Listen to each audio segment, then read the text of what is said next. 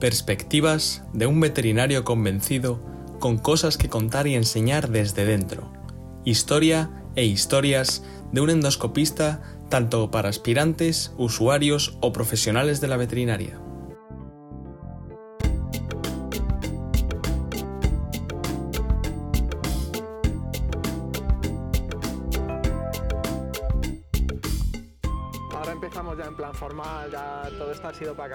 Motores y muy bien. No, esto es... Estoy segura que va a ser súper formal con los dos sí, que sí, estamos. sí, sí, sí. Entonces por eso eh, quería hacer el guion, el típico de cosas que no quería que se me olvidara preguntarte, pero he dicho que no, que salga lo que sea. Pero lo que sí que es obligatorio es que te presentes y que te presentes tú, que digas quién eres y qué eres. Si eres, si eres algo. Claro, bueno, espero que sí, por lo menos que en mi casa me, me- me tengan con esa visión, ¿no? Bueno, yo soy Nati, todo el mundo me conoce por Nati. Eh, soy veterinaria, de ahí que nos conozcamos. Siempre he tenido una vocación enorme por las vacas, o sea que yo siempre me he definido como veterinaria de vacas, aún sigo presentándome así. Es verdad que mm, de esa clínica, bueno, de batalla rural, total, pasé un poco más a, di el salto un poco a los ensayos clínicos, a hacer investigación aplicada en campo, que yo creo que por ahí es cuando ya empezamos también un poco a conocernos. Ahora, ahora revisamos Y- cuando... Porque yo estaba intentando Yo creo que me acuerdo, yo creo que me acuerdo. también, pero a ver si coincidimos. Entonces, bueno, pasé bastante a trabajar como investigadora, pero en los ensayos clínicos veterinarios.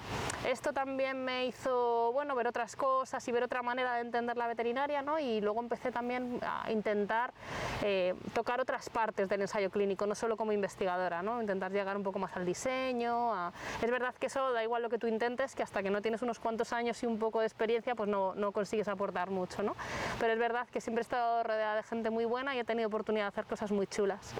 Y bueno, pues, poco a poco siempre he sido bastante mm, activa. No recuerdo, este es el último año que recuerdo de no haber estado en pluriempleo, entonces, y no un pluriempleo por cuestiones mileuristas, que también muchas veces, sino porque tengo grandes problemas para decir que no a cosas que me parecen chulas. Entonces, claro, me decían, ¿me quieres hacer este libro no sé dónde? ¿O quieres participar en esta formación? ¿O quieres...? Entonces, al principio dices que sí a esas cositas, porque piensas que si dices que no, nunca te volverán a proponer estas cosas tan chulas. Y después ya di un salto más, que es que empecé yo a generarlas, ¿no? Entonces, monté una empresa de formación veterinaria, que fue muy bien y fue un poquito por lo que tuve la visibilidad hacia la universidad. También estuve en la Complu em, como asociada, aunque llevaba muchísimos años llevándome alumnos de prácticas. Bueno, las cosas que me gustaban, que era la docencia, además de la veterinaria, pues las, las fui integrando, ¿no?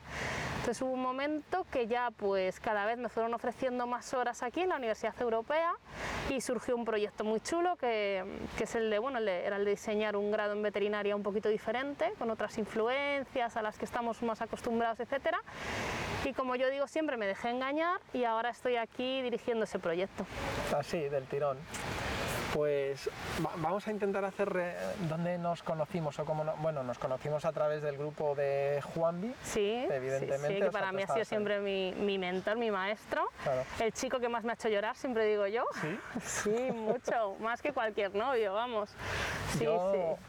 eh, eh, me fui de prácticas con él en Vacuno porque me tocó con otro profesor, mm, no vamos a decir nombres, y dije, eh, fui un día y dije, "Va- vamos a ver, yo también quería ser veterinario de vacas, yo quería irme a Asturias y, vi- y vivir con- de las vacas, ¿no?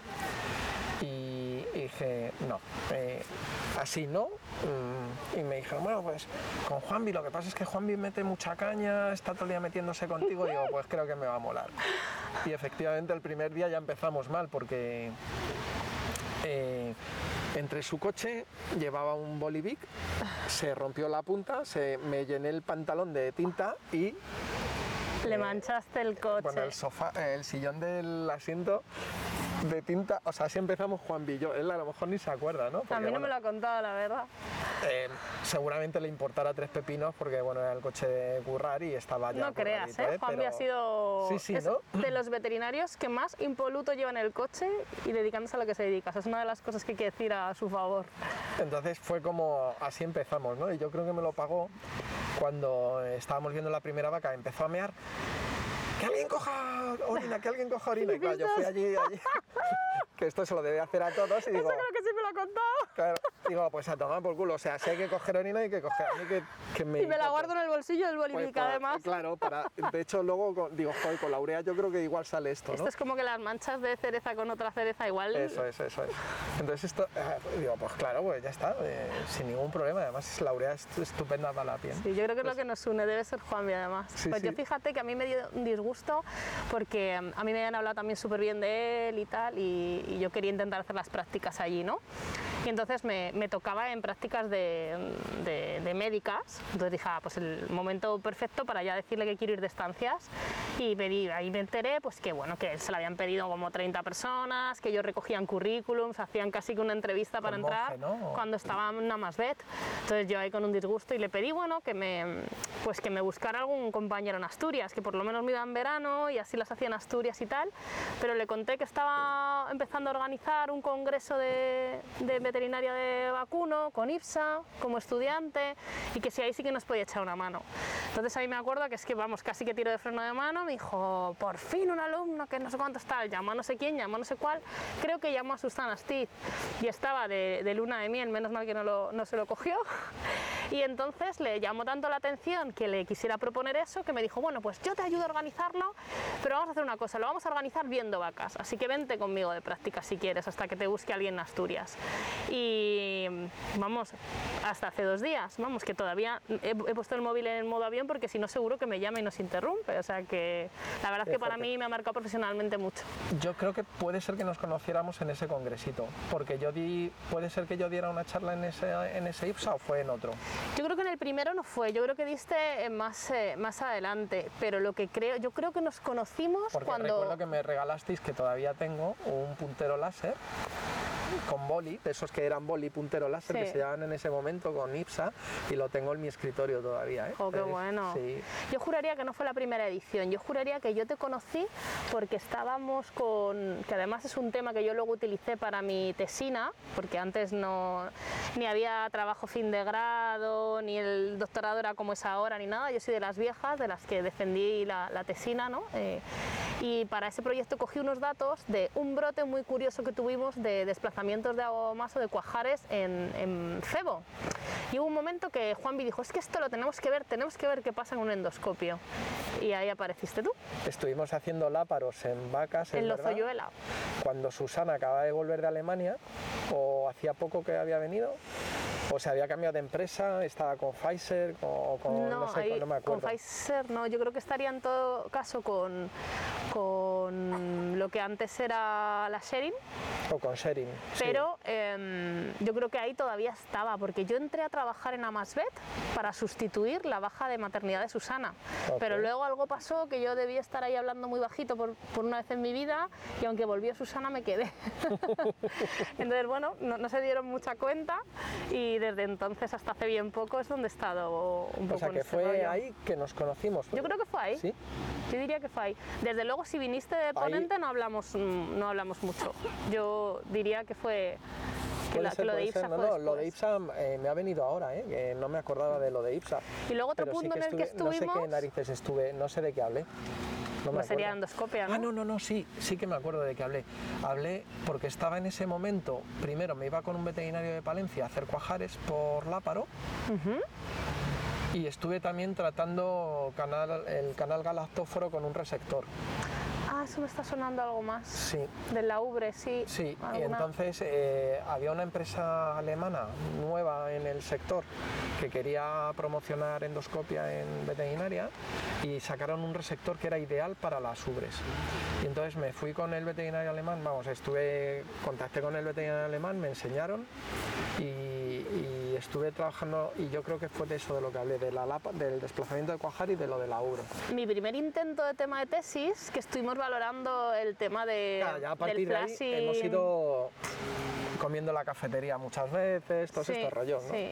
Claro. Pero fíjate que en el primer intento estuviste tú que lo, lo desestimamos porque aquello no, pare- Pero no porque, parecía. porque era chulo. Sí, pero yo Las creo que no, eran muy chulas, no pero- acabamos de verlo muy claro y después ya surgió el tema de la toracoscopia que ahí fue cuando otra vez fue como triste, necesito, ahora sí que sí, No, pero- enséñame cómo se hace esto. Claro, ahí estábamos con este con, Con Iñaki. Con Iñaki, que, que es de Iñaki, por cierto. Pues mira, estoy coincidiendo ahora con él precisamente en un estudio que se está haciendo, no puedo desvelar mucho. No desvelemos. pero que va fenomenal porque el tío, eh, la Es verdad currante. que es un currante y ha generado unos dispositivos de medición de temperatura que están funcionando espectacular. Entonces te aprovecho para decirte que le, pues que le llames cuanto antes porque dentro de poco a lo mejor ya solo coge el teléfono A gente- a gente muy selecta. que- No, yo le deseo que le vaya súper bien porque se lo merece y además es de las personas con las que más me he divertido trabajando. Y eso que siempre lo hemos hecho robando tiempo a las familias y al ocio y a todo, porque, pero nos hemos reído tanto. Es, para mí es otra persona muy especial del sector, la verdad. Iñaki, Iñaki era interno de vacas cuando yo era residente, cuando abrieron el hospital nuevo. Y recuerdo un día que me viene tris tris, eh, la vaca que acaban de hacer las prácticas tiene algo que le Prolapso sale de por detrás. vejiga. No, no, prolapso de le acaban de hacer Es que esa historia la he oído, digo. le acaban de tal y de estar palpando otro profesor ilustre de obstetricia de la facultad y estaba pariendo la vaca y nadie sabía que estaba preñada. Pobrecita. Y fue Iñaki quien, quien vio la pezuñita diciéndole, sale algo muy raro de atrás y yo, Aquí hay gente. Una pezuña, Y eh, perdona, pues, ¿esto? pues ahora se ha hecho un tío muy respetable en lo que hace, No, no, que- muy bueno no, no, sí, y muy buena gente. No era él el que no se había dado cuenta de que estaba bueno, pero que en ese momento todo, vamos, vale no darse cuenta de todas formas. No, no, yo no, creo. pero era el profesor con otros alumnos acaban de hacer las prácticas. Entonces, como él era interno, pues estaría limpiando la vaca o lo que sea. dijo, "Esto no es Y de normal". repente, pues salió algo que no sería la pezuña al principio, lógicamente, lo que fuera, no sé. Vería ahí, y entre que vino y fui, pues nada, estaba un ternero saliendo. Pues para que veas la influencia que has tenido en Iñaki, Yo. de alguna manera sí, porque tú participaste con nosotros en el de la claro. taracoscopia. Era una La empresa que tiene ahora Iñaki se llama Tórax. ¿En serio? Así que de ahí, de ahí viene un poco, yo creo, todo. Nos lo tendría que decir él, ¿no? Tienes que hablar con él un día. Sí, Estaría claro, muy bien que claro. le, que le Además, para recordar esa... A ver, la idea de estos podcasts es que vais pasando gente que habéis pasado por mi vida, ¿no? Y que de alguna manera, por alguna razón, hemos vuelto a coincidir otra vez y otra vez. Al final me vienen nombres a la cabeza y siempre es gente con la que a lo mejor no hemos tenido, no, tú y yo no hemos trabajado codo con codo, hemos hecho cositas Sí, hemos concretas, hecho cositas. Pero de repente eh, estáis ahí siempre mm, por algo, ¿no? Entonces, esta era la idea. Y entonces, de la época de cuando yo era residente, de los pobres internos que había, eh, o sea, algún, alguno que otro, a uno de caballos ya le, le entrevisté. Porque en aquella época yo era una época complicada también. Ser residente en la facultad fue duro porque me llamaban el sindicalista, los, los del comité. Bueno, eso ¿Sabes? está ¿Pero muy por bien. qué? Porque yo decía, pero vamos a ver, esto lo vestís de... Esto es una beca, pero en realidad somos unos, unos esclavos, que no pasa nada, si aquí sabemos cada uno a lo que venimos. Pero esclavo en el contrato queda raro. Pero claro, en un contrato me pones que me das 900 sin seguridad social y no me das de alta, no me deja, no, ni siquiera me estoy colegiado. Esto es un corta corta, ¿no? Eh, no, no, no, esto- que me denuncian. No, no, que, ¿sabe?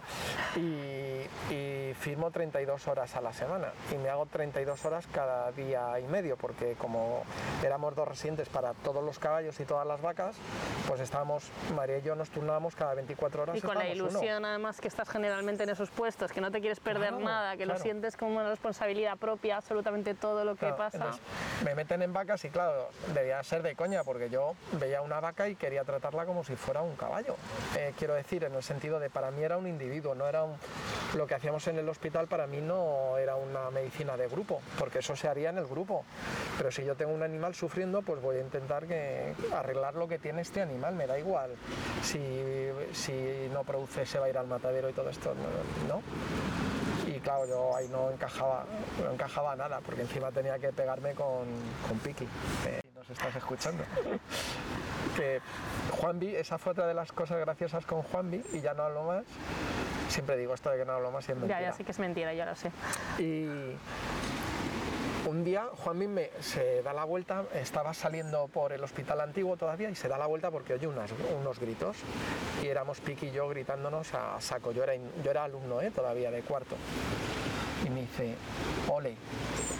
Yo creo que fue ahí cuando empezó a decir, este recoge el pis, no tiene ningún problema, eh, me ha manchado el coche, pero eres la única persona que he visto que ha gritado a Piki más que yo. Digo, ya, es que no, pues él le conté digo, sí, sí, sí, no me lo tienes que explicar. Si yo era el único profesor que me apoyaba en mi mm, lucha contra Piki por algunas cosas, ¿no? Bueno, Juanvi siempre ha sido, en ese sentido, yo creo que Juanvi es verdad que se caracteriza por meter mucha caña, pero luego No, pero a mí... o saca sea, la cara por, Pero por la ti caña que sin puede dudarlo. meter por exigirte no, no es un problema, ¿no? Y tú, tú entonces eres un producto Juanvi o eres un producto tuyo. Esto es lo de las chicas Almodóvar, joder. Eh, claro, a ver, tía, es, es que- es innegable que Es que yo... lo has dicho tú, pero... no, es innegable que para, o sea, la- probablemente profesionalmente, si no la persona que más me ha marcado, de las que más. O sea, que eso es así. Y aparte, el cordón umbilical yo creo que de alguna manera no se ha cortado del todo y yo no quiero que sea así. O sea, todavía nos damos apoyo en muchas cosas. Y, mm, y vamos, que, que no hay mes que no tengamos algún vínculo de algún tipo de un apoyo a algo, aunque sea muy rutinario, ¿no? Y a mí me gusta, me gusta porque aparte, bueno, yo creo que todo el mundo debería haber trabajado en una empresa muy grande, pero también todo el mundo debería haber trabajado en una empresa muy pequeña. Y, y ahí al final yo siempre, yo siempre trabajo como si fuera mío, incluso cuando trabajé en Decathlon colocando zapatillas, cuando era alumna, o sea, a mí, o sea, yo, yo quería ser la que mejor colocara zapatillas, ¿no? O sea, yo me quiero divertir siempre. Y, pero ahí en el proyecto con Juanvi fue uf, todavía más, ¿no? O sea, fue empezar, fue empezar una cosa desde cero, una apuesta en la que otros no creían, donde apostamos mucho por el ensayo clínico. Eh, bueno, hicimos un, algo cuando nos fuimos Laura, él y yo, pues como con muchísima ilusión, pero también muchísimo sacrificio. Recuerdo que nos encontramos una oferta muy buena gracias a un exnovio que tenía yo en, en- en Asturias, precisamente, porque nos dejaban tres coches, kilómetros cero fenomenal. Nos fuimos en avión a Asturias, nos bajamos los coches, era todo, todo era intenso, todo era, pues eso, intentar con, con lo poco que teníamos. Juanmi tenía muchísimo expertise que, que- que aportar, ¿no? Pero Laura y yo, que éramos muy jóvenes, pues lo que teníamos era muchas fuerzas, muchas ganas y, y mucha capacidad de, de buscar mucho para encontrar la mejor posibilidad, para gastar menos, para poder hacer más cosas. Entonces fueron unos años que, que O sea, yo aprendí él muchísimo. Él también ha tenido suerte entonces, ¿no? A ver, yo creo que también cuando él se ha rodeado de gente tan buena, porque Laura es excepcional, Susana es excepcional, ha tenido gente tan tan buena alrededor, no puede ser suerte solo. O sea, todos sabemos lo, cómo, es, cómo es, ¿no? Él, o sea, que sobra. Pero, pero bueno, yo creo que sí que es verdad, para mí la escuela no es solo Juanvi, también ha sido sus chicas de alguna manera, ¿no? Ahora está con Raquel y es excepcional, pero además como persona todas, ¿no? O sea, mm, es que son espectaculares, o sea, son de mis mejores amigas, ¿no? Entonces, bueno, yo sigo consultando, yo con cada cambio laboral siempre llamo a Susana, para, mí, ¿no? O sea, no, podía, tomar esa, podía tomar esa decisión sin hablar con mis padres, pero sin hablar con Susana no podía, ¿no? O sea, necesitaba eh, esa franqueza además que sé que va a tener y que, ¿no? Y cuando, yo qué sé, y luego pues, pues ir, creciendo, ¿no? Y ver que por un lado te has hecho mayor, que a nadie nos gusta, pero cuando tú ves que creces y que puedes ser tú quien les implique a ellos en algo chulo, a mí eso me parece que es una pasada, ¿no? Y o ilusionarles con algo que les puedes proponer tú, o- me parece súper, súper interesante. Y luego ver cómo, pues cómo crecen todos, ¿no? Juanvi también pues ha decidido seguir con su proyecto personal, porque podría haberse ido a mil sitios, pero él yo creo que es de las personas más generosas que yo conozco con, con que tú vueles, ¿no? Con que tú vayas realmente a un sitio donde vas a crecer, ¿no? Pese a que él haya tenido que sufrir muchísimo por quedarse muy solo, entre comillas, porque al final en estas profesiones, pues educar también a los ganaderos a que entre una persona nueva, tal, es muy complicado, Claro, ¿no? es que, que no se nos olvide, tú estás, estabas en un mundo complicado. Sí, bueno, y cuando empecé ya ni te cuento, yo cuando vine aquí me pareció el paraíso, pero yo empecé en Cantabria. Sí, era peor en el norte que bueno, Bueno, es que, a ver, yo había hecho cositas, alguna sustitución y tal en Asturias, en Galicia no he trabajado, he ido solamente pues a dar charlitas y cosas así. Y bueno, a mí me parecía maravilloso, pero en, en- yo estuve en, en Cantabria, también había como muy diferenciado, ¿Eso ¿no? dónde, en qué zona? Porque estaba, yo iba, eh, o sea, yo, yo recuerdo la carretera que iba a Bilbao, ¿no? Era como una Sí. especie de límite que de, de la carretera hacia la costa, bueno, pero de la carretera hacia el interior a mí me ha pasado de todo. pero absolutamente de todo. O sea, cosas que yo ahora de- pienso, debería haberlo denunciado. ¿Cómo lo denuncié, no?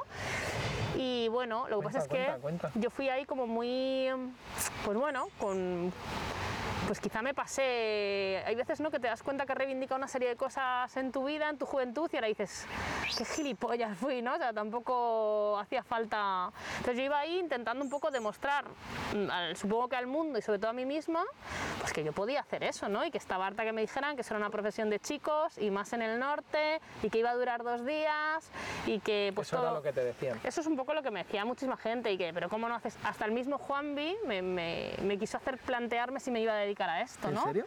Y yo decía, pero es que me lo digas tú ya, me, me Pero decía, pero eso es, es como por ti, era ¿no? una venta negativa, ¿no? Para era que lo como pensaras bien. no yo creo que él era un poco como piropo ¿eh? no era no creo que él pensase que no valía de verdad te lo digo creo que pensaba de eh, eh, creo que eres buena busca algo como más fácil no o más cómodo el caso es que yo me encabezoné y me fui ilusionadísima con mi 306 hasta las trancas que además rompí de camino no me acuerdo si fue la dirección o por el puerto de los Leones pues para no pagar peaje por, por la carretera de Bilbao porque no tenía un chavo o sea y bueno, yo recuerdo aquellos tiempos eran de, de salir, eh, o sea, estabas de, de, mm, guardia una noche sí, una noche no, y salías, porque además eran de los sitios de ven a ver si está de parto, o sea, que no, no es como los ganaderos que conocemos ahora. Y ya te digo que lo que es de la carretera hacia la costa, pues bueno, no eran los ganaderos que yo luego he tenido aquí el resto de mi vida, que son el 95% encantadores, o sea, encantadores, y algunos de ellos los considero, vamos, sé que si yo tuviera un problema mm, no dudarían en darme lo que necesitara. Pero ahí, bueno, esos eran aceptables. Bueno, personas que vivían en el siglo que estábamos, ¿no? Que no era el 21, por cierto. Pero, ostras, de, de ahí para adentro, buah, de todo, ¿no? Y, y yo, tú me conoces, que yo soy muy charachera, muy sarcástica, tal, pero yo por las malas, Sí, regulero Tienes, tienes genio. regulero y creo que hice bien en sacarlo porque me salvó de más de una pero sí muchas muchas veces eh, llegar a una granja y que me digan que cuándo va a llegar el veterinario que a mí me han llegado a decir frases tan célebres como bonita. Tú con lo guapa que eres cómo no te has hecho enfermera o monja esto me lo han dicho a mí. Porque yo pensaba, bueno, enfermera, yo qué sé, pero monja, qué desperdicio, ¿no? O sea, bueno, nunca lo entendí, ¿no? Eh, cosas también, pues eso, eh, yo recuerdo llegar a una urgencia, un prolapso de, de útero y decirme, pero bonita, ¿qué te vas a manchar? ¿En serio? Bueno, esas, y claro, entonces con el revulsivo de mala leche, ¿no? De me voy a manchar, pero es que te voy a meter un palo cuando acabe. Lo primero voy a dejar a la vaca bien, pero es que luego. Entonces, bueno, eh, ahí además con un jefe terrible que tampoco es que fuese muy protector que dijéramos, pero me ha pasado un poco de todo, o sea, de todo de llegar a tener un poco de. a temer por mi integridad física. O sea, me ha pasado, ¿no? Esto, esto nos, ya he hablado con varias chicas que han trabajado en ganadería y toda, yo también he sufrido algún momento de decir de aquí Es que mal. ser un caramelito es lo que tiene, claro. y me pasa a diario. No, a mí me, me refiero más a que me sacaran una escopeta y me apuntaran con una escopeta, ¿no? Más que si es alguna Mm. A mí, bueno, te- os podéis imaginar, ¿no? De acoso físico, eh, pero mm, yo decir que ya una vez volví, aquí solo he tenido un episodio y bueno, y que se fue muy tonto y una tocada de culo que, bueno, es muy tonto, pero que no hay que tampoco minimizar, ¿no? Pero bueno, que se resolvió mm, muy rápido y que yo pues le metí una bronca enorme y se quiso enfrentar, me enfrenté más y hasta ahora me ha salido bien. Un día me van a dar una torta que no veas, porque yo ahí ante, ante la chulería yo eh, me enfrento, no sé por qué, o sea, no lo pienso, no es racional, ¿no? O sea, puedo es- o huir o decir, y es, y es verdad que a mí hasta ahora, que esto no animo a nadie a que lo haga, pero creo que me ha funcionado por el efecto sorpresa, porque no se esperan que una chica cuando le están tal diga, pues, a que corre que te voy a tal, ¿no? De hecho, a mí, bueno, un señor, por llamarlo de alguna manera, en, en- quizá lo más así que me pasado por lo jovencita que era, pero yo tenía 23 o 24 años, eh, ya estaba casi para entrar al coche y me, enganchó de una teta, ¿no?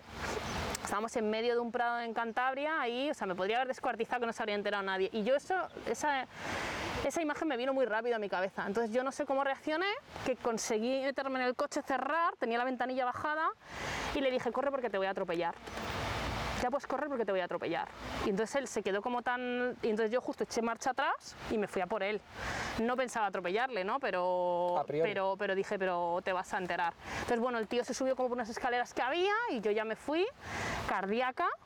Y ahí es el momento de mi vida que reflexiono más sobre cómo se debe sentir una chica que ha sido violada, porque a mí solamente me tocaron un pecho y me duché cuatro, cuatro o cinco veces. O sea, me, me- me asqueaba. Era además el típico tío, el más asqueroso, no, da igual quién te lo haga, ¿no? Pero el más asqueroso que te puedas imaginar.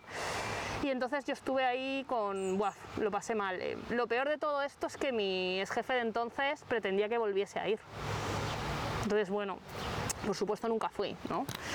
Eh, cosas que pasan, ¿no? Pero bueno, me ha pasado cosas de todo tipo y luego ver gente que sin sentirme en peligro, pero que pues muy curiosa. Recuerdo a un par de ganaderos que, que debían haberse quedado huérfanos muy pronto y eran un poco como si fueran un poco trogloditas, o sea, habían estado con las vacas y sin influencia de adultos y entonces yo recuerdo que estaban metidos dentro de una cooperativa, entonces en la cooperativa teníamos que ir a hacer calidad de leche y yo recuerdo llegar ahí, pues eso, con mis 24 añitos, mi paleta y ver unos chicos que no se distinguía dónde acababa el jersey de la mano por la mugre que tenían, ¿no? Como, pues eso, como nos imaginamos y que además caminaban como así, que cuando yo, todas las vacas apiñadas, era la época que todavía podían estar en colleras, ¿no? Y decir, me iba a coger una muestra aquella de allí porque ha salido qué tal, y dijeron, yo te la cojo, ¿no? entonces iban por encima de las vacas se metían entre las vacas, cogían la leche, te la traían tal, y yo decía, pero si es que, ¿cómo les voy a explicar calidad de leche si ellos no tienen higiene personal de ningún tipo? O sea, les digo que aquí tienen que limpiar la u, o sea, Que era como, claro, era como, ostras, ¿no? Y a mí eso me marcó también bastante, ¿no? Porque me di cuenta que que siempre estamos pensando en, en este tipo de cosas mucho más lejos de lo que lo tenemos, ¿no? Y que está ahí al lado, que solo hay que buscar un poco. Sí, que no. Y estás hablando de hace unos años, pero a lo mejor no. No hay mucha diferencia todavía en algunos sitios, o yo- tú crees que ha cambiado? Hombre, yo creo que ha cambiado mucho, sobre todo porque además la ganadería de ahora ha hecho que ya no puedas vivir con tres vacas, ¿no? O con siete vacas. Entonces, bueno, el, el que no es mínimamente profesional se ha visto con el agua al cuello, cuando entraron también el tema de las cuotas, el que no tenía algo de ahorros, no podía pagar esto, yo creo que nada que ver. Yo desde luego después ahí estuve como un año y es que aquí nada que ver, o sea, yo los ganaderos que he tenido aquí en la zona, sobre todo de Arevalo y la zona centro y tal, es gente que está en el mundo, que es encantadora, que, que, que saben, vamos, y, y que te aportan y que, y que aprendes con ellos. Y yo me lo he pasado súper bien, súper bien haciendo las repros. O sea, yo hay gente que echo de menos y que ya, pues algunos que son muy mayores y que les vamos perdiendo, qué tal, y me da una pena llevar tiempo sin ir o, o sin habernos. Todavía muchos me, me felicitan las navidades, tal, y, y jo, la verdad que a mí ahí me han aportado personalmente. O sea, que, que tampoco decir que al final el ganadero es así es mentira. O sea, yo he tenido una experiencia totalmente diferente. Pero es verdad que esta gente también, pues ya con hijos que estudiaban, que salen fuera, que les cuentan cosas, que ellos también salen, ¿no? Y pues gente que está en el mundo, como tú y como yo. Ha visto muchos veterinarios mucho peores, desde luego. Oye, y ahora, eh, ¿lo vas a echar de menos todo Sí, ese lo echo de menos. De hecho, mi condición de estar aquí es que vamos a hacer unas instalaciones docentes estupendas donde si ves los planos, ves que la granja de vacuno de leche, por lo que sea, está muy chula. Mejor que el hospital de Y- pequeños. Bueno, a ver, yo tengo que querer, Distinto, ahora tengo que querer a todos mis hijos por igual, ¿no? Claro. Pero es verdad que mm, la impronta que yo puedo dejar aquí en que mm, yo quiero que esta facultad, mientras dependa de mí, que no sé si va a ser dos meses o 20 años, eh, esté abierta a todas las posibilidades laborales, cuantas más mejor, ¿no? Pero además yo vengo de ese mundo de la ganadería y yo creo que hay que dignificar muchísimo esa parte de la profesión. ¿Hay algún decano de las facultades que tenemos ahora en España que venga de ese mundo? Pues Es no lo sé porque me no, no me han admitido en la conferencia todavía, entonces no les conozco a todos. si es que hasta que no tienes cinco años como grado no tienen por qué admitirte, ¿no? Entonces, bueno, pues ya espero que en algún momento estemos por ahí. Eh, hay algunos que conozco, sé que por ejemplo, sí que conozco personalmente, por ejemplo, la de Madrid, que ha sido compañera mía de departamento y ella ha trabajado con caballos, o sea que sí que tienen esa visión, ¿no? internos en el mismo grupo dos años. ¿Ah, sí? Mira. sí, sí. Entonces, bueno, de ella sí que la conozco un poquito más, ¿no? pero es verdad que no, tengo, no conozco directamente. He conocido al nuevo decano del CEU, que me ha parecido encantador, encantador. Además, a mí su plan de estudios me gusta muchísimo, es el al que más nos parecemos y, me enteré en, cuando le conocí además que había sido el poco protagonista en el diseño y ya me parece que hilaba todo perfecto porque me pareció una persona encantadora y además con una visión que me parecía súper buena ¿no? de la docencia. La verdad es que creo que, que lo va a hacer muy bien. Yo creo que por lo poquito que le conozco, creo que lo va a hacer muy bien. Me pareció una persona, ya te digo, súper majo. Y luego el resto, estoy, déjame que estoy pensando, pero yo creo que no conozco de los decanos que hay ahora, no conozco personalmente a ninguno más. Personalmente no. Bueno, pues ya te haré la pregunta dentro de... No, eh, investigaré, la verdad es que es una cosa que se me ha ocurrido ahora, que, a lo mejor desde ese mundo, aunque yo recuerdo con Juan vi un poquito su obsesión volvemos a Juanvi otra vez, sin querer, de, de unir lo académico con, lo práctico, ¿no? Y estar en un mundo aparentemente poco académico y sin embargo eh, he conocido a pocos profesores tan académicos como Juanvi. Una granja que creo que era en Asturias que le llamaban el catedrático, o sea que... Sí, sí, sí. sí, eh, sí, es nuestro house de las vacas. Sí, sí, sí, sí, sí, es esa imagen. Sí, no, pero fíjate que yo te reconoceré que yo al final, eh, bueno, voy con cierto complejo porque no he tenido el 100% de mi carrera no ha sido académica y al final ahora me veo en un entorno muy académico, ¿no? Sí que es verdad que como siempre he sido muy lagartija, pues sí que había hecho la tesis, sí que había hecho, había estado, había seguido publicando, tal, o sea, me ha costado relativamente poco eh, eh, estar ahí, ¿no? En el mundo académico para lo que podría haber sido, porque al final ha sido un cambio muy grande, podía haber empezado de cero, o sea, una persona que se ha dedicado al mundo empresarial profesional toda la vida no tendría por qué tener ni ninguna publicación, ni, ni mucho menos la tesis, ni nada, ¿no? Pero bueno, pues estaba ahí, ¿no? Por lo que fuera, quizá por esa influencia también de este entorno que era como no descuides esta parte, ¿no? Eh, pues lo tenía ahí. Pero sí que es verdad que yo al final sé pues que generalmente eh, cargos como el que tengo yo ahora, pues muchas veces los ejerce gente que conoce muy bien la academia porque toda su trayectoria ha sido académica, ¿no? Entonces, bueno, siempre tienes un poco... ¿No será ese el problema de algunas universidades? no, lo sé, no lo sé. Yo lo que miro siempre... No me interesa eso ahora Yo lo que ¿eh? miro siempre es en lo que yo querría ser mejor, por así decirlo, ¿no? Entonces, lo que sí que me está sorprendiendo y me ha sorprendido muy positivamente hace poco, no sé si, bueno, supongo que no se molestará a nadie, pero estuve hace poquito con, con, eh, con el presidente y con el secretario del Colegio de Veterinarios de Madrid, ¿no? Y encantadores, o sea, fantásticos y la verdad es que me elogiaron mucho y una de las cosas que ellos elogiaron es que les gustaba mucho la visión que yo tenía y ellos un poco como lo justificaron es que probablemente pues porque yo había montado una empresa, yo había trabajado para otros, yo había trabajado para industria farmacéutica, había sido clínica y entonces todas esas pequeñas cosas que yo lo veía un poco como ese tiempo tendría yo que haber estado no, lo que haciendo te esto. Es esa visión general que sí, probablemente es lo que soy, es por lo que soy como soy, que no es ni mejor ni peor, es, es lo que soy, pero me sorprendió muy positivamente que gente tan importante de este mundo lo valorara tan positivamente, ¿no? Porque creo que sobre todo es muy importante también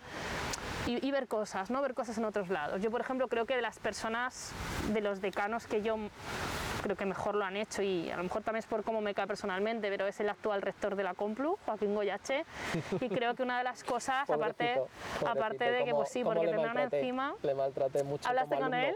Ah, como, alumno.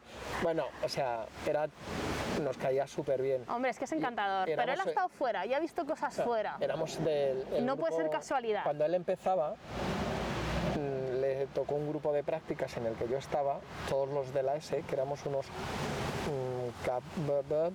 que luego no, sí, que si no luego nos, nos cierran. Éramos muy mala gente. Pero él era tan bueno y tan majo que le estábamos siempre poniendo al límite un poquito. Yo éramos los típicos niños traviesos que queriendo mucho a papá, pues era ver dónde le picábamos.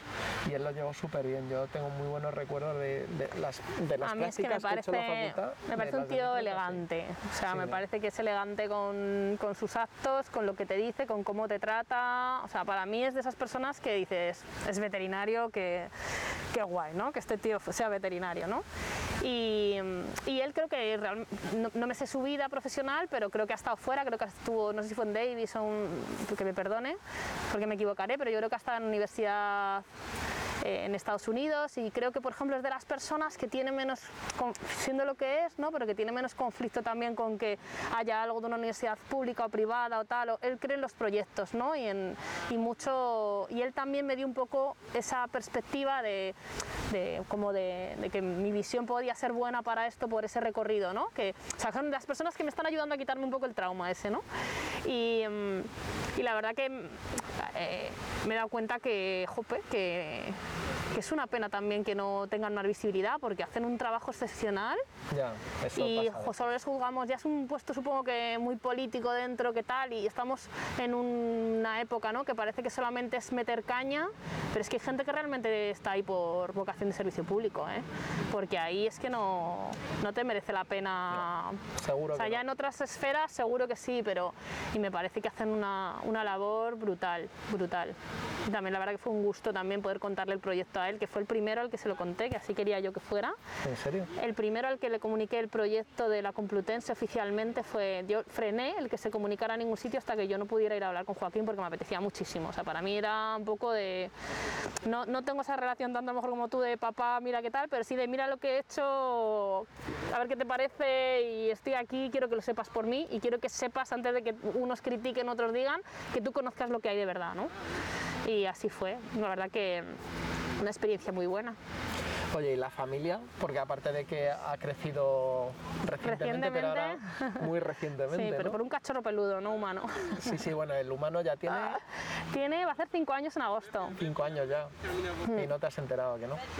Bueno, me enteré mucho al principio. Al principio es que me enteré tanto que luego lo que se ha ido es olvidándose, ¿no? O sea, no, no cambiaría nada.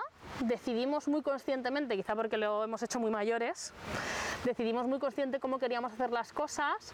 Estoy súper contenta y, y, mm, si tuviera que volver a hacerlo, volvería a tomar las mismas decisiones, pero es verdad que las decisiones que tomé fueron muy esclavas, ¿no? Entonces, pues para que te hagas una idea, pues es que mi hijo ha estado con lactancia materna tres años y medio. Entonces, bueno, Tres eh, años y medio. Sí, y ya porque tuve unos vértigos que ya dije hasta aquí hemos llegado porque me tengo que tratar, porque me, los tuve un año antes, pero me los traté muy porque con el tema de la lactancia dije, bueno, en cuanto destete, en cuanto destete, en cuanto destete. Y bueno, es un poco además la historia de mi vida, ¿no? Porque la lactancia eh, se complicó muchísimo.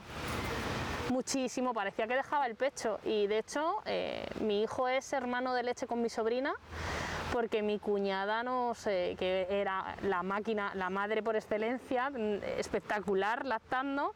Entonces yo le dije que, nos, que si me podía dar leche para Iker, ¿no? Y se sacaba leche durante unos días hasta que yo pude tener un poco más, etcétera. Entonces mi marido me lo dice mucho, ¿no? El, el- sí, cada vez que le digo que algo va a ser como súper difícil, me dice, sí, es como cuando iba, y vamos a destetar a Iker a los 30 días. sí, sí, que no ibas a poder, sí, sí, sí. Entonces un poco llamamos siempre el Nati Style, ¿no? Que al final es verdad que suelo conseguir las cosas, pero, pero sufriendo.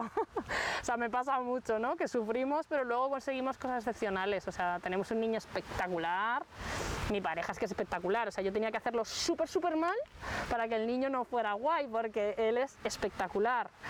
Y, y la verdad que es un niño que es una pasada, que por cierto acaba de montar en bicicleta solo sin ruedinas este fin de semana. Parecerá una tontería, pero yo tengo un orgullo No, que no, justo me pilló aquí eso- trabajando.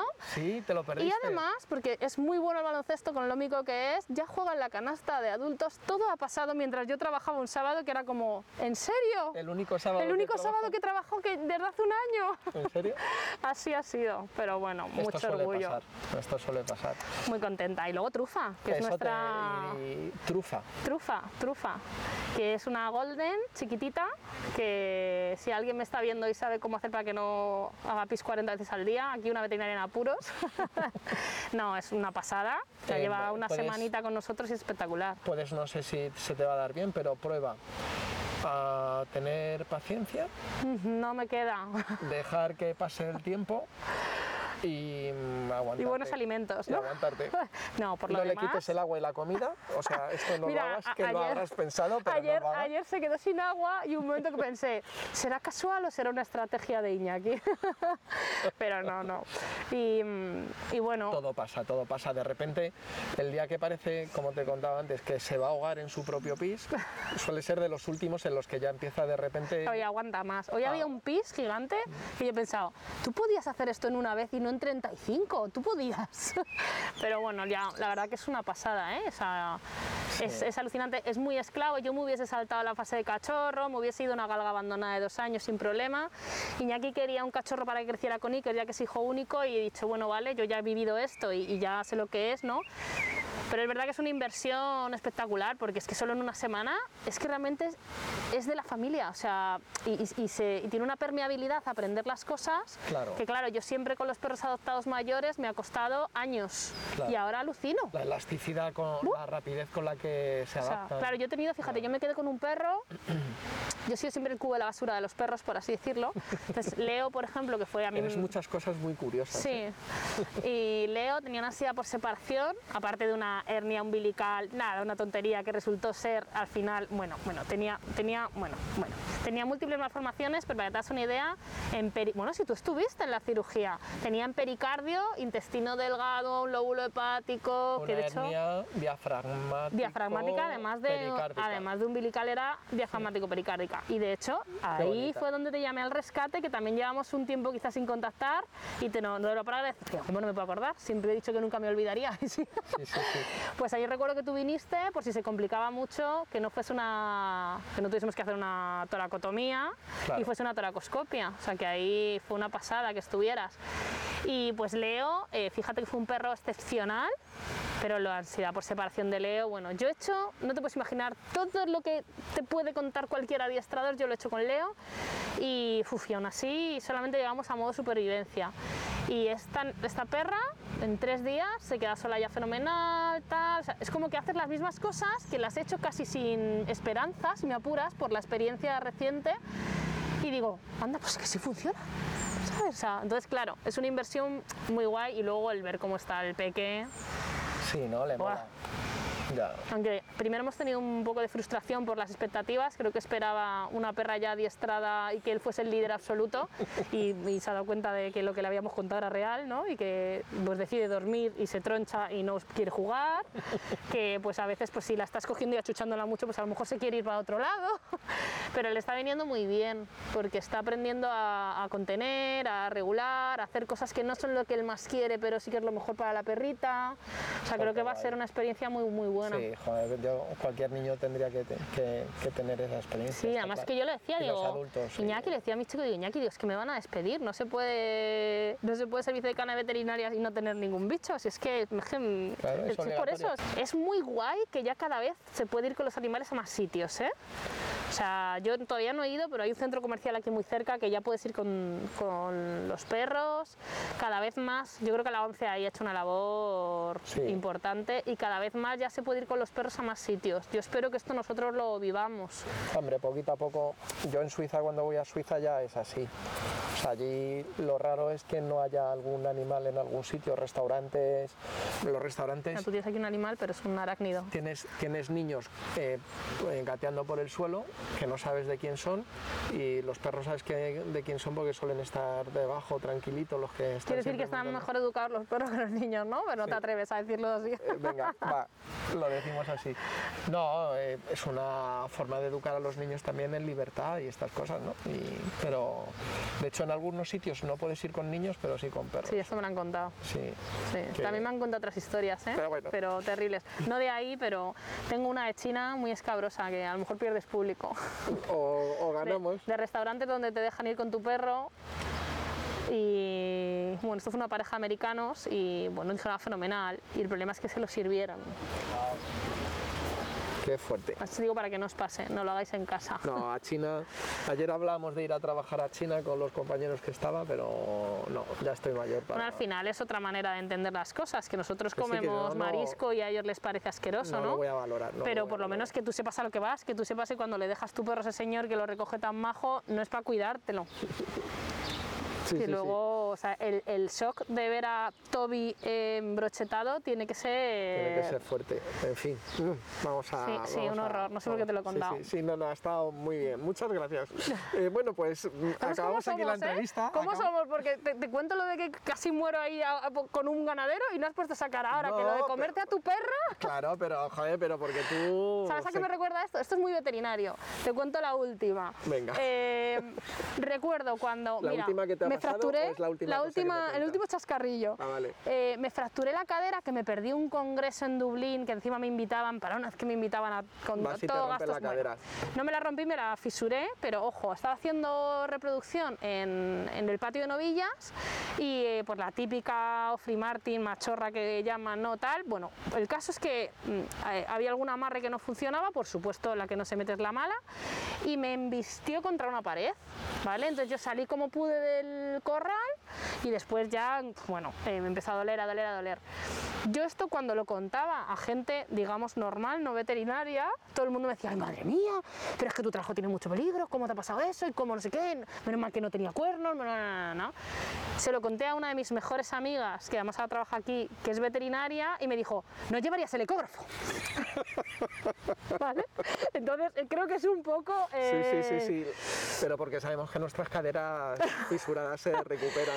Pero lo que que- cuesta la sonda del ecógrafo, pues es un poco más jorobado. Y sé que te estás preguntando, ¿llevas el ecógrafo? No, no lleva el ecógrafo. Para Vale, las vale. novillas, No. a las novillas decidí No. entrar sin el ecógrafo. Eh, estoy pensando en mi viaje de hace de ayer, eh, que han sido cuatro días, que llegué, llevaba dos fuentes de luz, porque tuve como la sensación, digo, uff, en este viaje hacía un año y medio que no podía ir a ese parque porque no había vuelos, o sea, no había forma de ir.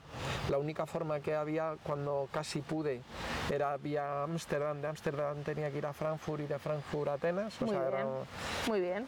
eh, y en el último momento no pude ir porque KLM pedía cuatro horas antes del embarque, no cinco ni seis ni tres, cuatro horas, un té rápido. Y el vuelo era a las 6 de la mañana, a las 2 de la mañana en Frankfurt no te hacía nadie un, un té rápido, ¿no? Ahora creo que son 24 horas en algunos aeropuertos y tal, pero en ese momento eh, yo creo que fue un plan, eh, vamos a poner una norma que no pueda cumplir nadie porque queremos cancelar este vuelo, ¿no? Total, que eh, tarda un año y medio. Entonces tenía la sensación, esa sensación de que Algo iba a pasar, pasar, algo, de que algo iba a pasar algo. Pues nada, cojo dos fuentes de luz. Pues llego, enciendo la primera fuente de luz, en la primera endoscopia no funciona, eh, no pasa nada, soy un tío previsor, he montado la segunda, la segunda no funciona. Digo, mal. Bueno, el veterinario me trajo una fuente de luz antigua, tal, con el animal ya fuera de la piscina, porque como había funcionado todo perfectamente, en- todo conectaba y tal, hasta que no le di la luz.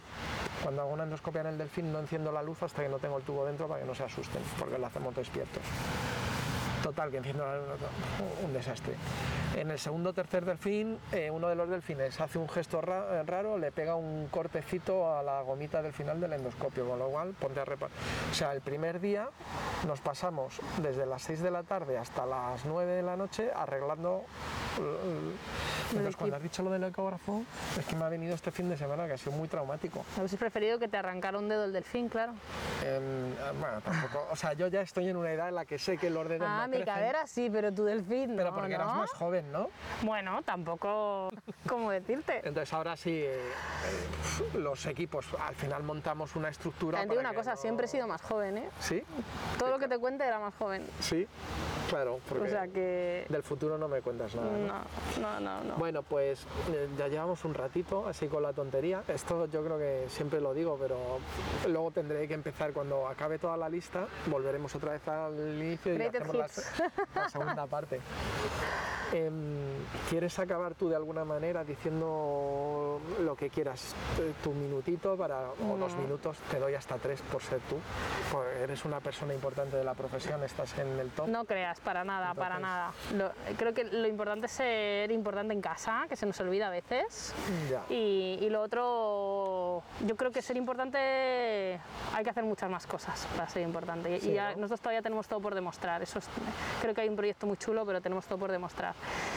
Y nada, yo sí que, mira, me gustaría acabar. Me has hecho pensar en mucha gente muy chula de, a lo largo de mi vida. Creo que han salido muchos nombres que creo que deberías hablar con ellos porque me encantaría verlo. ¿Sí? Sí, sí, mucho, Bueno. mucho. Esto ha sido un poco más que Es una un poco la, entrevista. la idea de esto. La idea de esto es esto. Claro, pero esto se- me recuerda más a mis agradecimientos de la tesis que, que, que a una entrevista, porque al final es- está muy bien, ¿no? Lo de ir hablando de gente común y de cómo te marcan las personas, sobre todo en lo personal, ya más que en lo profesional.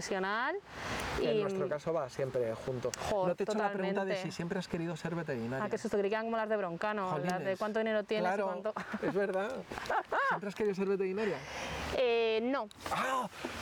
Dios pero mío, desde, es pero la desde primera muy, vez. Desde muy pronto, y te explico por qué. Eh, yo lo que quería es ser arqueóloga para saber mucho de dinosaurios. Dinosaurios, bueno, al Claro, final. y entonces mi padre me explicó que aquello iba a ser muy complicado y que es que además, ¿para qué quería saber tanto de dinosaurios si no- ya no había? Entonces dije, pues entonces es veterinaria. Pero fue muy jovencita, ¿eh? o sea, era niña. Pero sí que quise ser primero arqueóloga. Bueno, bueno, bueno. Veterinaria forense, podría saber. Es- Alguna cosa he matado. y las necrosias me gustan mucho, pero Que bueno, te he quitado, te, te he descentrado de, de tu de mi despedida, de nada, nada, final. solamente Lo de los, los, todos los nombres que han pasado. sí que me, me gustaría acabar pensando, pensando en, en quién será el próximo, ¿no? Y, y me gustaría que fuera alguno de los que han salido en la conversación, porque la verdad que he tenido... Off the record me haces una. He tenido mucha suerte, he tenido mucha suerte. Me has hecho recordar que he tenido muchísima suerte de la gente con la que me he encontrado por el camino y, y luego que es genial darme cuenta que esa gente que me parecía inalcanzable aquel día cuando yo me subí en el coche, ¿no? Pidiendo que a ver si me podían conseguir unas prácticas en otro lado, puesto que era imposible y que toda esa gente ahora son súper amigos, ¿no? Que, que esa es la recompensa, esa sí que es una recompensa personal, profesional y de todo tipo porque todavía les pido un montón de cosas, o sea que Es y me que para- ayudan mucho. Para eso están los amigos, para, para fastidiarles y pedirles favores. Sí, es, sí. es para lo que tienen que Hombre, estar. claro, ¿no? Si no, ¿para qué, no? Claro. Y nada, Bueno. pues que ha sido un placer, que Ya las veces digo. que quieras. Sí, sí, sí, sí, porque además aquí no se está mal. No, no se Yo está todo mal. los planos luego hablaremos con el cámara y que nos diga, pero yo creo que es un Y sitio... el cámara, el enchufado del cámara, El dices. enchufado, el enchufado. Muy bien. Pues muchas gracias. A ti, a ti. Síguenos en Instagram, arroba trisampayo, para no perderte las últimas novedades.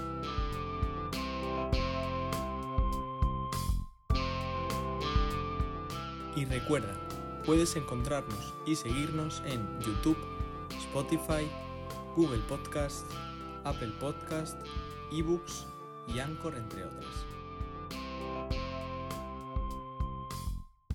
Podcast Veterinario.